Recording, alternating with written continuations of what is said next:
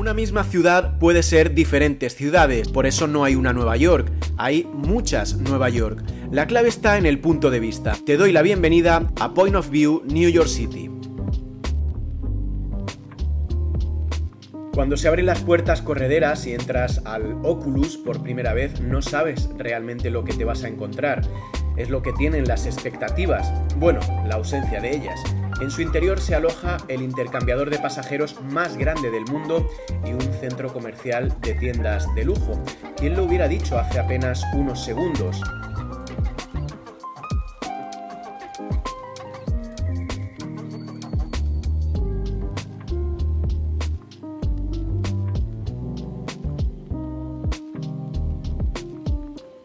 La vida es como el Tour de Francia, te pasas todo el año esperándolo y sin apenas darte cuenta, acaba. Así es el verano, hasta que llega el último baño, o al menos el que tú crees que va a ser el último, porque te das cuenta de que aún queda uno más, como en The Last Dance, el documental sobre el epílogo de Michael Jordan. Una epifanía que acabó con el mejor final imaginado por el mejor guionista para la mejor película, el de los Bulls anotando en el último segundo de su último partido la canasta que daba un título. Por eso he pensado en titular a este baño como The Last Bath. Con asuntos más cotidianos que el baño en la playa es complicado saber cuándo será el último. No sabes cuándo será el último beso o el último viaje.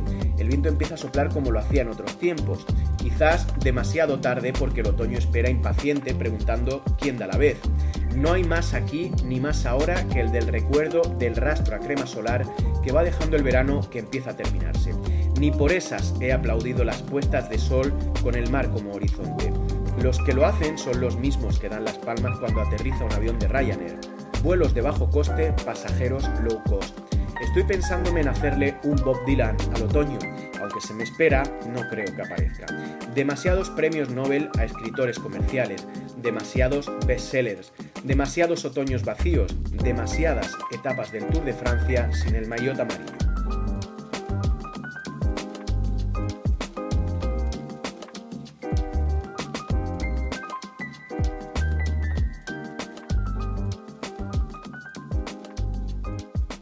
Gracias por acompañarme en este paseo por las calles de Nueva York y escuchar mi punto de vista. ¿Cuál es el tuyo?